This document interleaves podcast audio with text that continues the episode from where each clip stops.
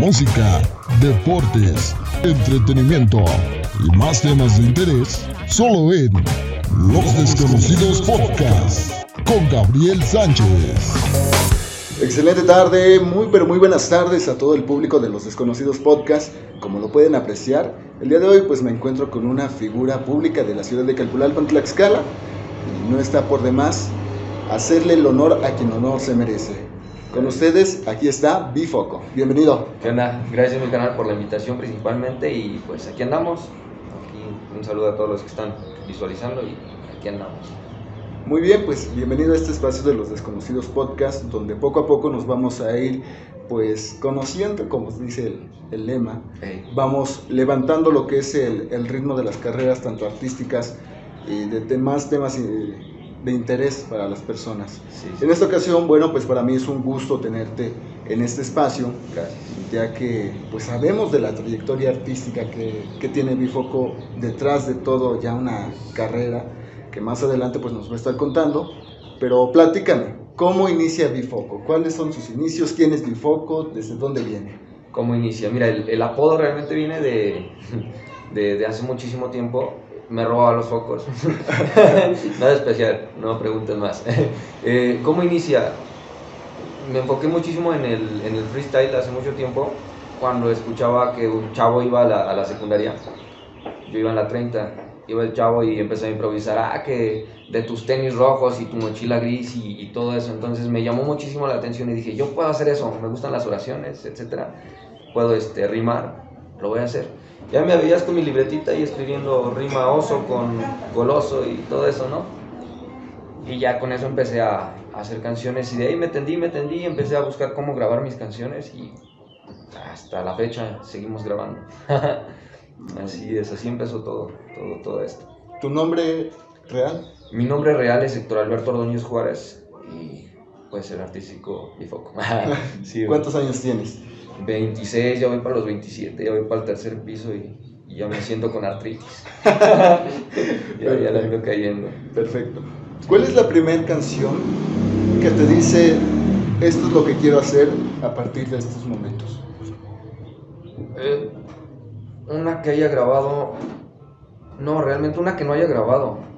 Este, al escribir me motivaba mucho en, en situaciones que, que, que hubiera pasado entonces, en el momento de escribir una, no me acuerdo ni el nombre, pero me acuerdo perfectamente que ya tenía una buena estructura. Y dije, wow, yo, yo quiero seguir con esto de seguir haciendo canciones. Y, no, realmente no, no tengo el nombre, pero fue una que jamás, jamás grabé. Pero yo, yo encontré una buena, una buena estructura dentro de ella y dije, con esta me voy. Sí. ¿Cuántos años llevas profesionalmente haciendo esto de la música urbana? 2013, como unos 7, 7 años aproximadamente. Siete años pudimos ver a un Alberto con un montón de sueños. Sí, sí, realmente sí, pues dentro de la música no, no como un sueño. Yo sé que es muy difícil pegarla dentro de, de este, de este género, pero sí el reconocimiento de la gente de, de pasar por la calle. ¿Qué onda? Me gustan tus canciones, está súper, súper genial eso. Es muy padre conocer las historias. Déjame comentarte que el público de los desconocidos podcasts es muy fan de acoger los nuevos talentos. Y bueno, pues aquí está para toda la gente que nos está viendo en estos momentos, que nos está escuchando a través de Spotify.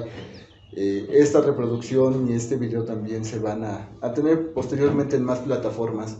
Así que bueno, pues para los que no tengan la, la posibilidad de vernos en estos momentos mediante la transmisión de Facebook, pues lo van a poder estar checando a través de Spotify en los desconocidos podcasts. Platícame cómo inicia toda esta carrera de hacer tu primer LP. Eh, le comenté a, a, mi papá, él se separó de mamá hace muchísimo tiempo, pero eh, viajé con él a trabajar a la Ciudad de México entonces le comenté, ¿sabes qué? Yo estoy haciendo canciones, la estoy escribiendo, pero tengo las, las ganas de grabarlo, de tener este, la canción en digital y poderla subir. No sé, tengo la, la idea de... Y me dice, pues yo no sé cómo se haga, pero tengo más o menos la, el conocimiento. Si quieres, bajamos el programa, le intentamos y a ver qué sale. Me acuerdo que descargó el Adobe Audition, creo que era el, el 3 el 3.0, algo así. Lo descarga y empezamos a grabar. Grabamos la primera canción que se llama Viento, esa me la grabó mi papá. Entonces, se graba esa canción y dije, desde aquí quiero empezar a aprender todo este tipo de cosas. Y de ahí aprendí nada más viendo cómo le hacía mi papá, de cómo le movía de este lado, de este, de este otro. Y empecé a ver tutoriales. De ahí me entendí y empecé a hacer este, mi, propia, mi propia producción de todos los temas que, que he sacado. Y, y, pues así, así empezó todo, de, de, meterme de lleno tanto a la producción como a, la, a subir las canciones a YouTube y, y a las plataformas. Muy bien. ¿En qué te basas o en qué te inspiras para escribir tus canciones? ¿Qué es eso que te motiva? Es, son cosas que yo he pasado. De hecho, hay una canción que se llama Rubí, que bueno, no se, le, no se la dedico precisamente a la persona a la, que, a la que tiene el nombre, pero se la dedico al recuerdo de lo que tuve de, de, ese, de esa vivencia con ella, como un paso de capítulo, pasar la hoja, algo así. Son, son vivencias de lo que he pasado, de, de lo que un amigo me ha contado. Al menos un amigo me comentó su historia de que su novia se, se mató con, en la moto con él, iban en la moto, se mata la, la, chica, chocan y perdió la vida. Entonces este chico me cuenta la historia, me dice, hazme una historia acerca de esto. Le digo, sí, sin problema. Entonces son, son, son así historias de, de, de personas que, que, me han contado, mis vivencias y, y, a partir de eso. ¿Cuándo fue la primera colaboración que, que obtiene Bifoco al hacer música? La primera colaboración fue con con Bebeto, me parece, Bebeto o Frank. Recuerdo que, que, los conocí a ellos y era de, a mí también me gusta el rap, y yo quiero empezar a grabar. Ah, yo sé, yo sé hacer canciones este, y sé grabar, güey. Vamos a, a, mi casa y las grabamos. Yo me acuerdo que en su casa de ellos, yo no tenía computadora en ese entonces, le digo, préstame tu compu, vamos a tu casa y desde ahí, sí, vamos a mi casa. Grabamos desde su casa y su, su mamá y, y, sus hermanos ahí de, ya vénganse a comer. no, estamos grabando, aguanten. Pero sí, así empezó todo. Muy bien. La primera colaboración con Bebeto o con Fran, no me acuerdo con quién de los dos, pero sí. sí ¿Perteneces actualmente a un crew como se le conoce?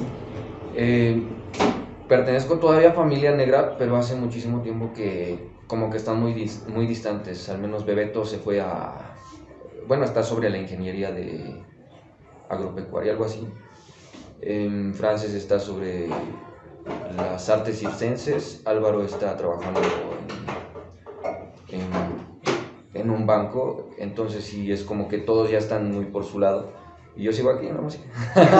este, es, ajá, bueno, está este, todavía Rudo Squad, que es este, pues aquí sí se puede ver.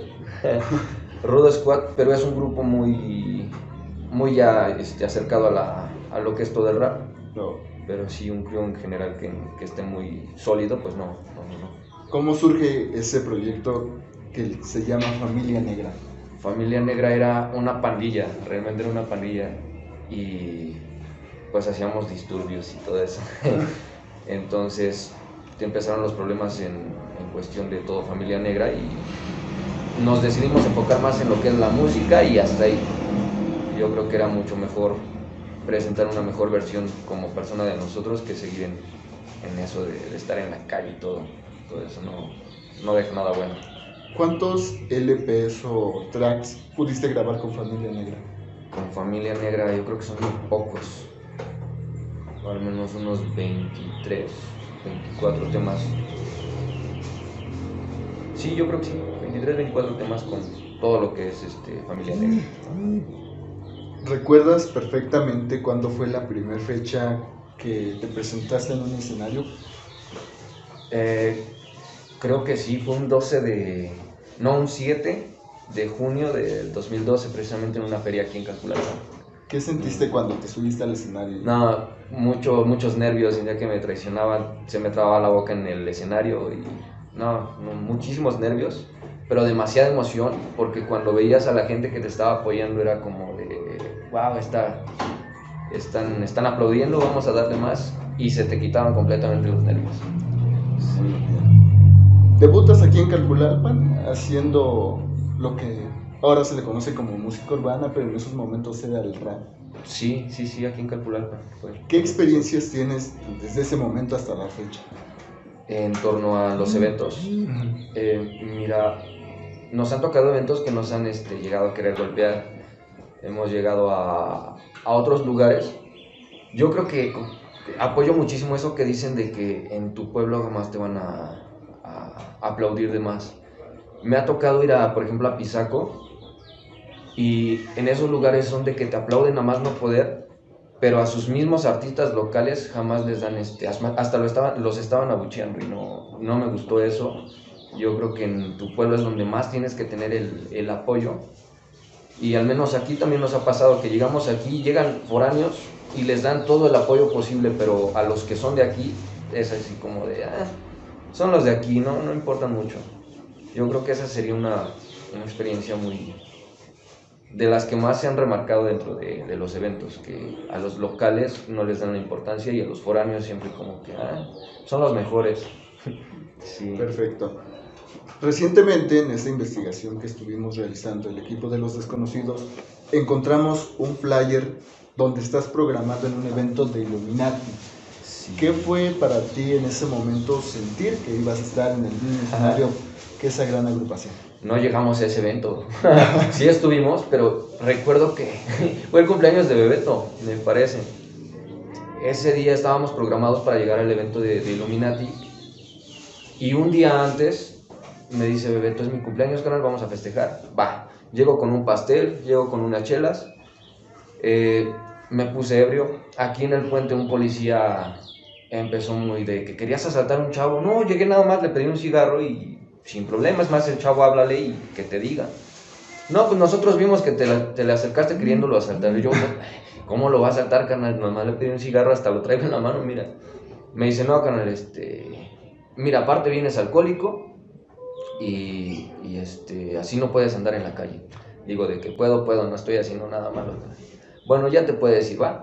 Me voy y no sé por qué la imprudencia de estar alcohólico, paso, lo empujo. Y dice, no, carnal, vas para arriba. Me sube y se supone que eran mis 32 horas correspondientes para, para, para, los separos.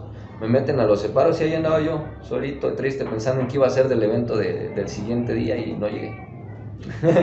Benditos separos. todo pasa por algo, ¿no? Sí, está, está más que claro que todo pasa por algo. Pero después de ese día y de que aquí vamos a declarar en forma pues sí, por así decirlo, crucial a Bebeto como culpable de no llegar. Sí. Este, ¿Cuántas historias marcadas tienes en cada presentación y cuáles han sido los lugares en donde has estado? No, pues sí, son varias, al menos en, igual hubo un evento en el que estuvimos con, con los de Santa Grifa, igual fue en Apizaco, llegamos a las 8 de la noche, nos echaron red y después del evento fue la, el after. Estuvimos coterrando con ellos, muy, muy, buen, este, muy buen ambiente y todo. Eh, pero el evento terminó como a las 2 de la madrugada, 1 de la madrugada, y no teníamos cómo regresarnos. Entonces, otra chica que era de, de Madero, me parece, se organizó con nosotros y dijo, no, pues hay que buscar cómo nos regresamos y todo eso. Entonces andábamos dando vueltas por toda Pisaco buscando transporte eh, para regresar aquí a Calpulalpan. Lo encontramos casi como a las 3 de la madrugada y nos regresamos en taxi. Súper caro, por cierto. Pero sí, sí, ese sería otra. Son, son, de las experiencias que te dejan un buen sabor de boca, si no sí, me equivoco. muy bien. Sí, demasiado bonitas, por así decirlo. Es algo que jamás se va a olvidar. Jamás, jamás.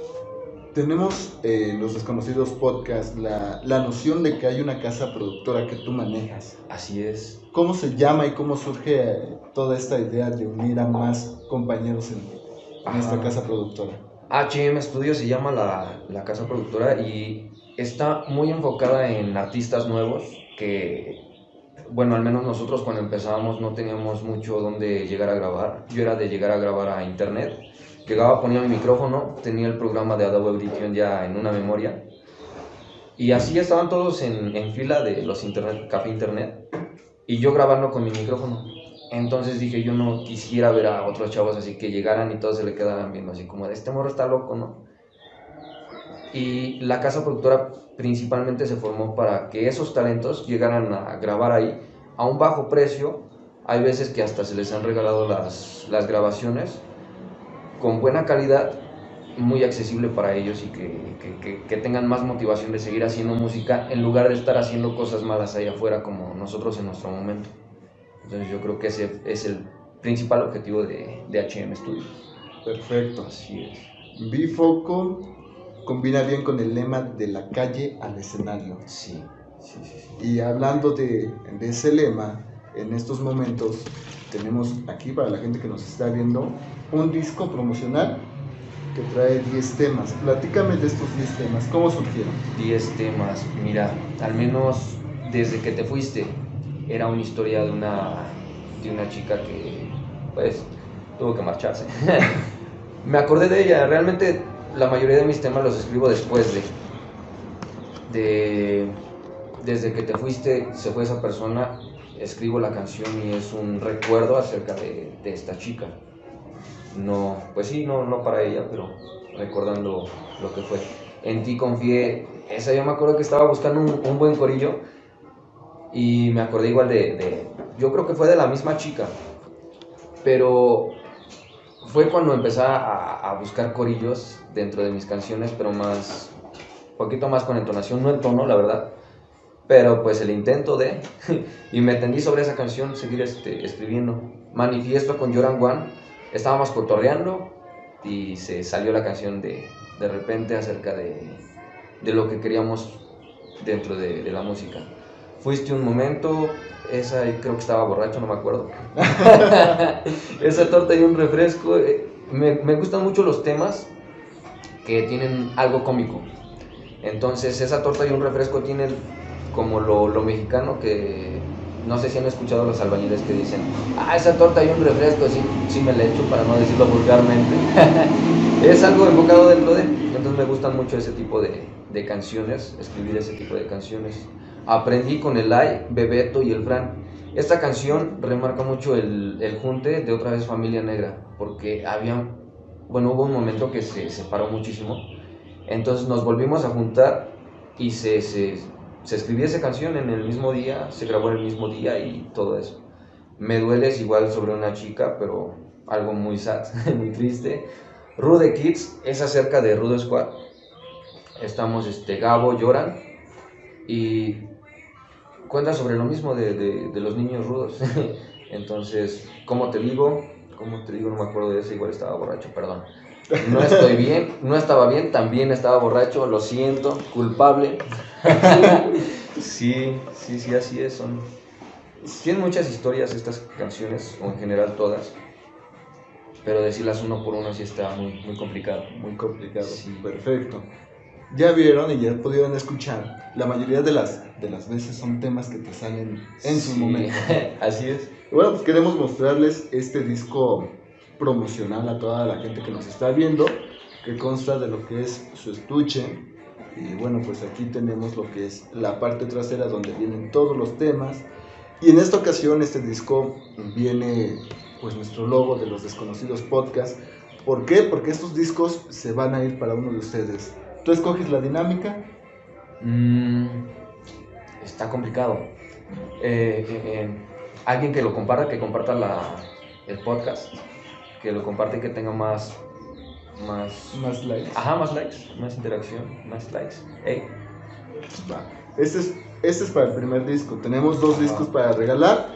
El segundo disco lo vamos a regalar para la gente que nos diga o que reconozca al menos las instalaciones en donde estamos ahorita, porque es un lugar aquí céntrico de Calpulalpan al que, bueno, pues les damos las gracias por formar parte ya de esta familia de los desconocidos podcast. Es el primero de muchos videos que, que vamos a estar haciendo en este lugar. Pero tenemos dos discos promocionales de Bifoco que tienen así el lema de la calle al escenario.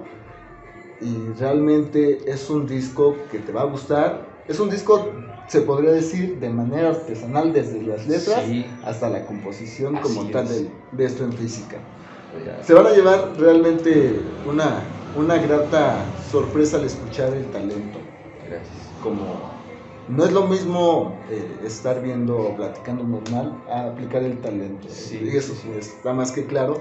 Así que ya lo saben, dos discos para llevarse que se van a entregar aquí. Muy bien. Y se va a entregar este, pues en presencia de Foco. ¿Qué te parece si se llevan pues foto y, y autógrafo. Súper bien, me parece perfecto. Va que va. Entonces, bueno, pues ahí está la dinámica. Se pueden llevar estos dos discos totalmente hasta su casa y disfrutar de la buena música. Ya casi para terminar este episodio, cuéntame cuáles son los futuros proyectos de Bifoco y qué viene para la casa productora. Los futuros proyectos, al menos lo más cercano, el sábado tenemos el, bueno, el,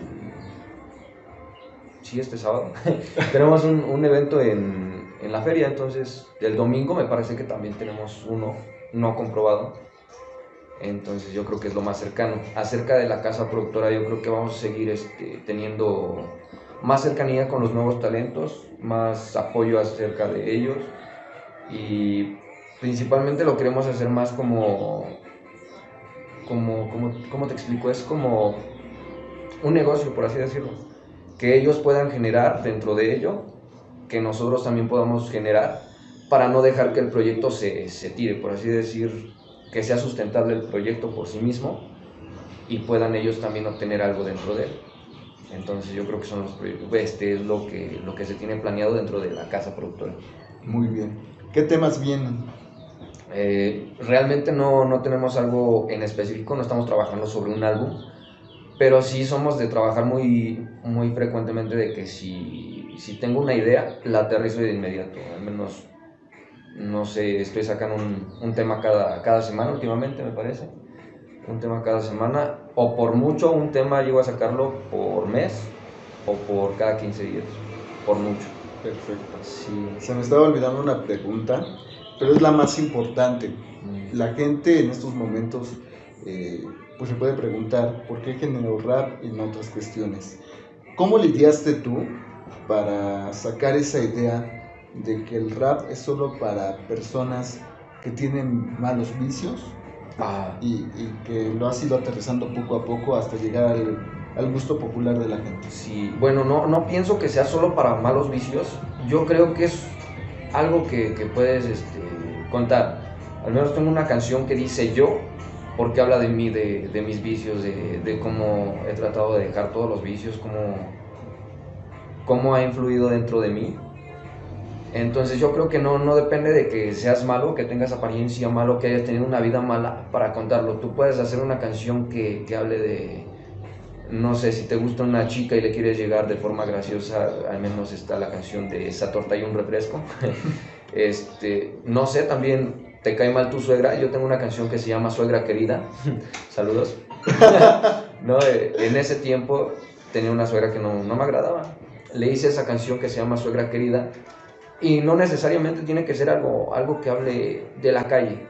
Eh, yo apoyo mucho de que si hay algo que tengas que contar, cuéntalo sin problema. Es yo creo lo principal.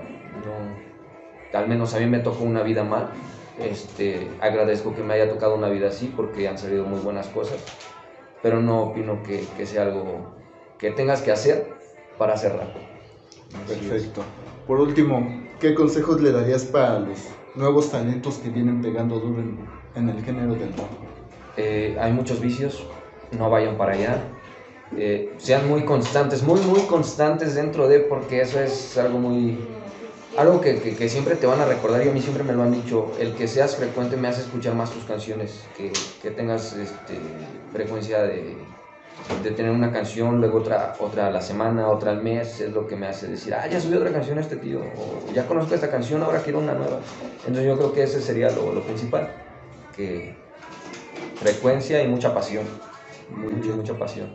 Bueno, pues así es como estamos llegando al final de un episodio más de los Desconocidos Podcast, agradeciendo pues a este hermoso lugar que realmente pues los invitamos a que vengan a visitarlo aquí en la ciudad de Calpulalpa. Quisiera decir el nombre, pero bueno, está sobre la dinámica para, para que ustedes se lleven el disco, pero pues por ahí lo van a tener posteriormente en, la plataforma de los desconocidos podcast en la página de Facebook. ¿Y cómo apareces en las redes sociales para que te siga la gente? En las redes sociales, en YouTube estoy como Beto B Foco F O C O. En Facebook estoy como Beto FCKO. Instagram Beto FCKO. eh, y en Spotify igual como Beto Bifoco. Muy bien. Así es. Bueno, pues seguimos invitando a que estén pendientes de la página de los desconocidos podcast Muy pronto se vienen buenas sorpresas y así es como estamos casi ya llegando al final de la primera temporada de este, esta gran, gran aventura que inició con un sueño y que hoy muchos de ustedes la han acogido perfecto. Soy Gabriel Sánchez, nos escuchamos y nos vemos en un próximo episodio.